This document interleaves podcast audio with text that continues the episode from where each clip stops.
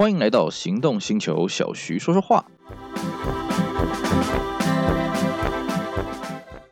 大家好，我是 Celsius，今天呢来跟各位聊一台，哎，也是蛮有趣的当年的车款，我们来聊聊第一代的 Tina。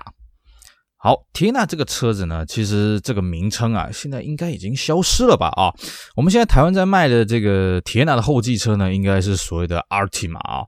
当然了，现在的 Altima 也很奇怪了哈，因为呃，以前的 Altima 是 Bluebird，现在 Altima 反正是铁纳这个集聚了啊。好了，原厂它怎么去命名的，有它一套逻辑啦，这个我们就不去探讨。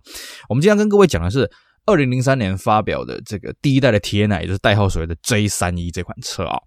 那这个 Teana 之前呢，这个它的前身啊，就是所谓的 Sefiro。那我们 Sefiro 这个车子呢，在台湾创造出诸多的神话了啊。各位如果有兴趣呢，可以去找一找我们之前的节目，有好好谈过这个 A 三二啦、A 三三、A 三四 Sefiro 在台湾缔造了一些佳绩啊，一些有的没的事情啊。那我们今天呢是要跟各位讲这个 Teana 这款车了啊。那既然呢 Teana 它的前前面一代啊叫做 Cefiro，所以呢其实。各位可以了解，Teana 这个车它的压力是相当的大的啊，因为 Cefiro 在台湾缔造了无数的丰功伟业嘛。不过呢，Cefiro 这个车基本上它 A 三二还有 A 三的后期是它最巅峰了啊，一直到 A 三三的前期都还算是巅峰。但到了 A 三四之后呢，因为竞争对手越来越多，尤其 Camry 这款车国产了之后呢，其实 Teana 销量呃不，Cefiro 的销量呢受到了很大的冲击啊，所以 Teana 呢就肩负起要把这个师师徒啊，收复回来啊，要重新站上冠军宝座这个任务了啊，所以 Teana 可以说是是任重而道远了啊。不过呢，在二零零三年呢，Tina 这个车子在日本啊发表上市了之后呢，大家是捏了一把冷汗。为什么呢？因为呢，比起 Sefiro 的外观哦，其实 Tina 的外观走的是比较保守稳重啊。Cefiro 是走那种豪华大气啊啊，这个很气派啊。尤其玉龙呢自己修改了外形了之后呢，哇，这个真是该有的应有尽有，不管是内装还是配备，什么应有尽有。可是 Teana 呢，它就变成说完全啊，也不能说它不豪华啊，变成说它的风格就完全不一样。所以呢，这时候玉龙也蛮聪明的。玉龙在这个 Teana 的行销路线上面呢，哎，故意就跟这个 s a f i r o 走一个很大相径庭那种手手段啊。我们刚刚讲 s a f i r o 这个车子外观它比较华丽啊，比较豪华啊，比较这个这个这个大气啊。那 Teana 它就标榜了一句话叫什么？在简约中超越豪华。我觉得哦，这这句话真是神来一笔啊！意思是什么呢？哎，我不跟你比气派，我不跟你比豪华，我跟你比简约啊！然后呢，搞这个什么类似像这个北欧的这个极简家具的风格啊。因为那个时候同一时间的 Volvo 啊，那时候 Volvo 大概也进化到所谓的这个 S 四十、S 六十这个时代了嘛，哦，也是在走这种哎简约的这种内装的风格啊。那体验呢也来搞这一招，尤其是什么呢？好在 Cefiro 那个时候弄得方兴未艾，整个大面积核桃木啊，不管是深色的核桃木，或者是亮面的这个榆木饰板啊，对不对？到了 Teana，改弦易辙，变成什么呢？消光梨花木。哎呀，这个看起来哎，就跟这个 Cefiro 呈现不同的典雅的风格嘛，对不对？那时候呢，他还故意呢找来这个日月潭的涵碧楼啊，说我们这个内装的设计呢，跟涵碧楼里面这个豪华的这种装潢呢是这个遥相呼应啊啊，然后再来呢，呃，这个这个玉龙也在这个铁奶的座椅呢大打文章啊，就说我们这个椅子啊是这个黄金三比七的比例下去打造的啊，所以呢比起 s e v i l l 更加的舒适。那当然最重要 s e v i l l 那时候有个招牌叫做我是非常宁静的，我比这个劳斯莱斯宁静，所以呢铁奶当然。当然也要标榜了啊，就说 OK，我的宁静度呢比 s a f i r o 还要好。不过各位可以发现哦，刚刚讲来讲去啊，好像都没有讲到铁奶的配备嘛，对不对？对，没错，因为 Tiana 呢，真的你论配备起来哈，真的是比 Cefiro 差得远喽。所以呢，Teana 讲白了，它这个配备是 Tiana 没有的，呃，是 Cefiro 没有的啦。是什么呢？它的顶级车型有所谓的助手席的 Ottoman 小腿托，哎，这个 Cefiro 还真的没有。其他 Cefiro 以前有的什么什么后座的吸顶 DVD 啦，啊，什么这个后座冰箱啦，呃，这后座中控扶手什么什么有的没的，夯不啷当的啊，这个这个就就多功能扶手了哈。Teana 基本上是肤质缺乳了哦，所以呢，Teana 我们刚刚讲，Teana 一开始上市的时候标榜什么，在简约中超越豪华。哎，我们现在不追求这种奢华、这种五光十色的东西了，嗯，简单就是美。而且你看到我们的核桃木饰板呢，我们还是消光的哦，看起来更加的典雅，更加的高级哦。当然，这招其实还蛮奏效的，为什么呢？因为当时啊，我们台湾这个同级车啊，基本上啊，像这个什么 Mondeo Metro Star 啦，像台硕一号啦，像雅阁啦什么的，哇，每台车都是这个核核桃木一大堆啊，亮亮七八糟的什么的，哎，体验呢，的确。它独树一格啊！不过呢，这个 Teana 这一啊、这个第一代的 Teana，它引擎的阵容呢，原则上是维持着之前的阵容了哦。当然还是有点变化，就是说 s e v i o 那个年代呢，在 A 三四的时候是两两千、三千跟三千五，那到 Teana 一开始的时候是两千、两千三跟三千五。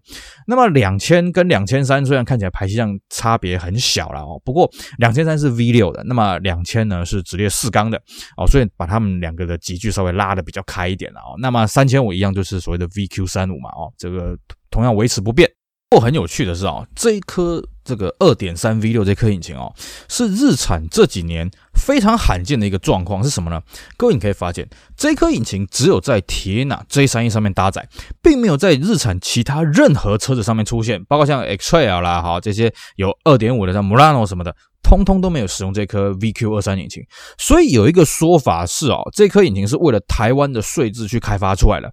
当然，这个说法，嗯啊，我个人是半信半疑啦。不过，的确有这么一个可能啦。不过，话说回来啊，这具 VQ 二三卖最多的倒也不是台湾啦，是对岸的中国大陆了。因为中国大陆当时它也是生产的这个二点零跟二点三还有三点五三个级距了哦。好，呃，这个扯远了啊。那么。Teana 呢，它那个时候标榜这三个级距，那当然二点三呢，它就是把它压在这个顶级车型是九十九万九，那么三点五就是啊、当然就是破百万嘛啊、哦，那么当然它一开始配的变速箱是所谓的四速自排，毕竟跟 Ceviro 都一样嘛啊、哦，只是呢，Teana 这个车子哦，它虽然这个行销上面是很灵活了哦。但是它先天上，其实我坦白说了，这个车子对台湾的消费者是一种考验。为什么呢？首先第一个，它的外形走的是很流线的设计，所以说它的后座头部空间是不大够的。我记得那个时候台湾刚上市的时候，我有去展示间看过车哦，我后座我头部很容易去顶到哦，只要你在挪动身体的时候，如果动作大了一点，像我这种胖子又稍微高了一点啊，其实很容易撞到，所以压迫感是有的。第二个是什么呢？天呐，它车尾的线条是所谓的复合折线啊，啊，讲复合折线听起来是很有学问的，讲白点是什么？呃，就是棺材啦，啊，从那个 S 八十开始啊，这个复合折线的车子呢，大家都讲它叫棺材车嘛。那慢慢的那个 BMW 大七系列 E 六十五、E 六十六，然后那个 S Class 这个 W 二二二二一啊，也都是走这个造型的。天呐，也不例外了。所以那个时候，天呐，刚上市的时候，有人批评说它不仅是棺材的车尾，而且还是什么水尾的啊，就是因为它。屁股是比较流畅、比较溜线下来的这个造型啊、哦，所以一开始体验呢，这个外形真的是挑战台湾人的一个一个一个接受度的极限啊。黄论呢，体验这个车子它的外观的华丽的程度。真的是比不上 s a f i r o 了哦。不过呢，毕竟当时 s a f i r o 的这个口碑是相当的好，所以 Teana 一开始上市后，其实卖的也是不错了啊，至少没有说比这个啊 s a f i r o 来的差啊。但是为了保险起见，因为啊 Teana 的四缸引擎入门的二点零的它是四缸嘛啊，所以呢这个这个 s a f i r o 的入门款也是保留下来，所以。Ceviro 曾经跟 Teana 共卖一段时间，就是说，你如果要便宜要大碗，那你买 Ceviro 的二点零啊，一样是 V 六啊，那么配备也都不错。那你如果要新颖的话，那就是买 Teana。所以呢，一开始 Teana 的销量还算是不错了，只是说呢，我们自己在看 Teana 要能够收复失土呢，可能还有一段距离了。勉强可以说嘴就是 OK，那时候的 Camry 哈。这个顶级车型只有三点零，可是铁呢有到三点五啊，我排气量还是比你大啊，怎么样？我同级车我排气量最大。可是呢，慢慢的这个铁呢也发现自己的战斗力不是很够，所以我们刚刚一直强调嘛，他要把冠军宝座抢回来还不是那么的容易。然后这个时候不巧又发生一件事情什么呢？哎，Camry 他自己也小改了啊，你天呐大改嘛，没关系嘛，我 Camry 来推一个小改嘛。所以呢，Camry 小改之后呢，把外观你天呐不要的豪华外观、气派外观，我全部拿来啊，我把车头车尾搞得很气派啊，内装弄得很豪华啊，你不要你坚持你要这个所谓的消光幕啊，我的这个核桃木就油亮油亮的啊，这样子来做一个正面的对决。所以呢，其实 Teana 跟 Camry 的销量是慢慢慢慢逐渐拉开。这个事情呢，一直到什么时候出现一个转机呢？哎铁奶也来搞个小改。铁奶在台湾是二零零四年上市的哦。其实，在二零零五年的时候铁奶做了一次小改，但这个改动的幅度呢是若有若无啦。怎么讲呢？基本上它大概比较明显的地方就是它把尾灯换成全 LED 尾灯了。一开始的 Tiana 的尾灯呢，它是比较传统那种雾面反射折面，但是如果你仔细看它尾灯的那个刹车的灯壳，它是有一些 LLL 那些导光的这种设计了啊。那到了中期的时候呢，它换上了全 LED 的这个尾灯啊，尤其是这个刹车啊，这个刹车灯是全 LED，的倒车灯应该不是了啊。那这个造型呢，看起来就比较典雅，比较气派一点啦。那么可能大家不知道，其实这个尾灯还是台湾世界独创的啊。这个在日本啊，在这个海外欧美欧欧洲地区啦，或者是澳洲啦，或者是对岸中国大陆，不好意思，没有这个尾灯啊，这是台湾自己搞出来的啊。那当然了，这个改款呢，只是一个借口啊。其实玉龙利用这个机会呢，加了一些配备上去。本来玉龙也是想说呢，嗯，应该我只是把这个销量的差距给拉近嘛。结果没想到啊，这个车子一小改，莫名其妙卖赢 Camry 了啊！在二零零五年年中的时候。忽然间，诶，我变成销售冠军了，哇，这么厉害！然后呢，这个 Camry 也吓一跳，哇，天哪，一个这样子改一个 LED 的尾灯的小改，就可以变成销售冠军，哇，真是厉害啊！所以这时候呢，玉龙算是杀红了眼。好，没关系，我们要延寿这股销售这个冠军的气势呢，我们就加码促销啊，加码这些什么赠品，有的没的，噼里啪啦的。头头当时也不甘示弱，哎，我都跟你拼了。那那个时候基本上 Camry 跟 Tiana 真的是杀红了眼了啊！当然经销商也是乐得不可开交了啊，因为这个客户被这个两边的行销的气氛给带起来，所以赏车的人是非常非常多。我记得那时候身边正好有一个人要打算要买 Tiana，哇，那个玉龙展厅真是热闹，跟现在真是完全两回事啊！结果呢，这两边这样互相打打打打下去，哎，结果下一个月 Tina 又拿冠军了，哇，这个。玉龙乐歪了，这个和泰气死了，怎么办呢？那再加码，没关系，我们一定要守住啊！这个天哪，对玉龙来讲，我们一定要守住；那 Camry 对和泰来讲，我们一定要把这个师徒给收复回来。然后两边又继续打，哎，结果第三个月呢，Camry 小胜一筹啊。连带的啊，因为 safir 跟 Tiana 在这个竞争过程当中呢，把整个这个台湾的这个汽车市场炒得非常的白热化，所以那一年二零零五年呢，我们汽车市场呢又突破了所谓的五十万辆大关了啊，是我们台湾汽车史上第二次突破五十万辆大关了啊。那么第三次什么时候会突破呢？我们再看这个会不会疫情期间有没有机会了啊？啊，这个是后话啊。就是 Tiana 那时候跟 Camry 就莫名其妙哎打的这样子难分难舍啊。不过呢，等到 Camry 收复失土了之后呢，Tiana 的差距就跟它越拉越远了。为什么呢？因为 Camry 也准备要大改了啊，就是下一代所谓的 XV40 发表了之后呢，Tiana 的战斗力就明显的不足了。因为呃，XV40 这个 Camry，我觉得觉得觉得这个 Toyota 的设计功力真是厉害啊。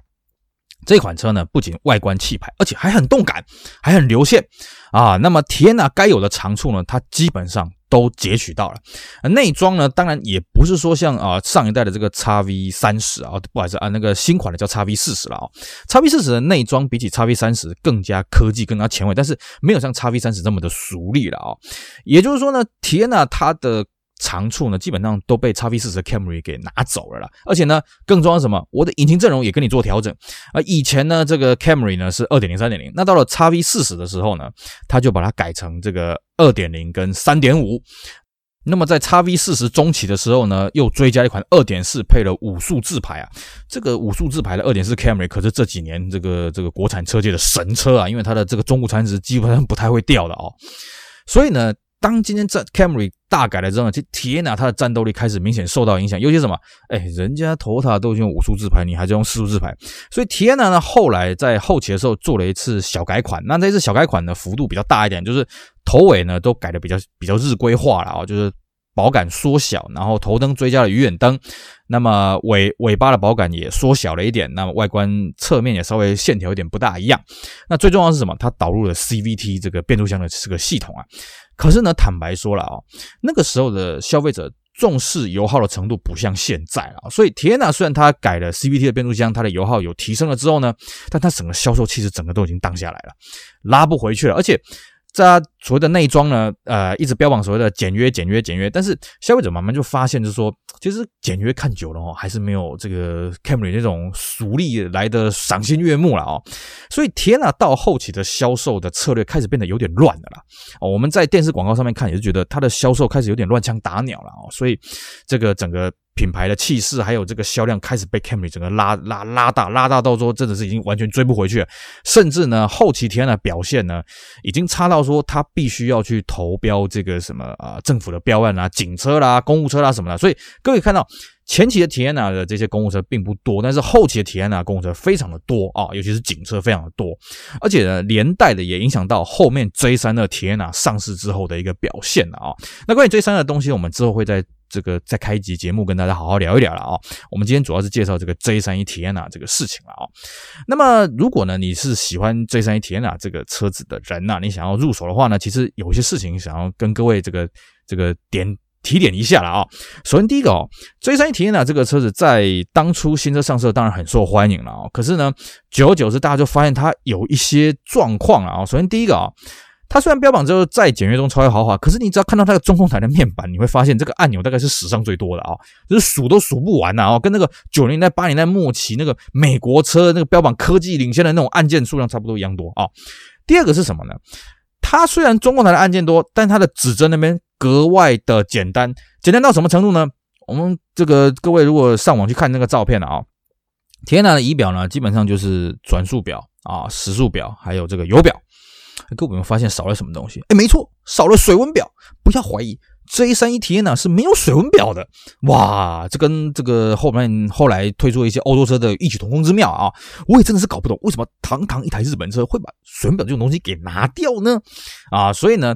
天哪这个车子容易冲掉，因为它水温过高，你没有发现，等到你发现了，来不及了啊！这是一个。另外一个是什么？在 Sefio 那个年代啊，它有所谓的这个电子引擎脚。那 Sefio 那个年代呢，其实电子引擎脚呢坏掉了也不会怎样啊，就是车子比较难开而已的啊。那 Tiana 那个时候呢，据说这个电子引擎脚做了一个 sensor 在那里啊，所以如果你坏掉了呢，嗯，大家就来试看看了啊。坏掉了会怎么样呢？这个各位自己体验过就知道了啊。所以呢，Tiana 这个车子虽然呢，哦。它的这个当初是蛮受欢迎的，不过它的配备其实没有像 Cefiro 那么的丰富了啊，所以呃，这个后勤在照顾上来讲呢，当然你要费心的地方会稍微少一点。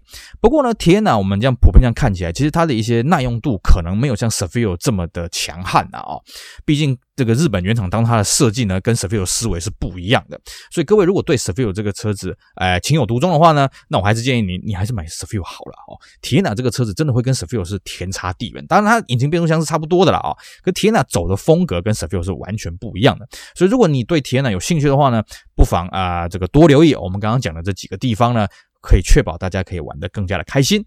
好，以上呢是我们今天跟大家聊一聊第一代 Tiana 的这些有的没的事情啦，当年一些有趣的过往，尤其是他莫名其妙打败了 Camry，成为销售冠军，连续两个月啊，这是至今都是这个。玉龙津津乐道的事情了啊，因为从此之后好像玉龙再也没有什么单一车款那个拿到销售冠军了吧？好像是这样子了啊，这具体我也不是很清楚了啊。好，我们今天的这个节目就聊到这里，希望大家会喜欢，也希望大家继续支持我们其他精彩的行动新手 Podcast 节目。我是 Celsius，我们下回再聊喽，拜拜。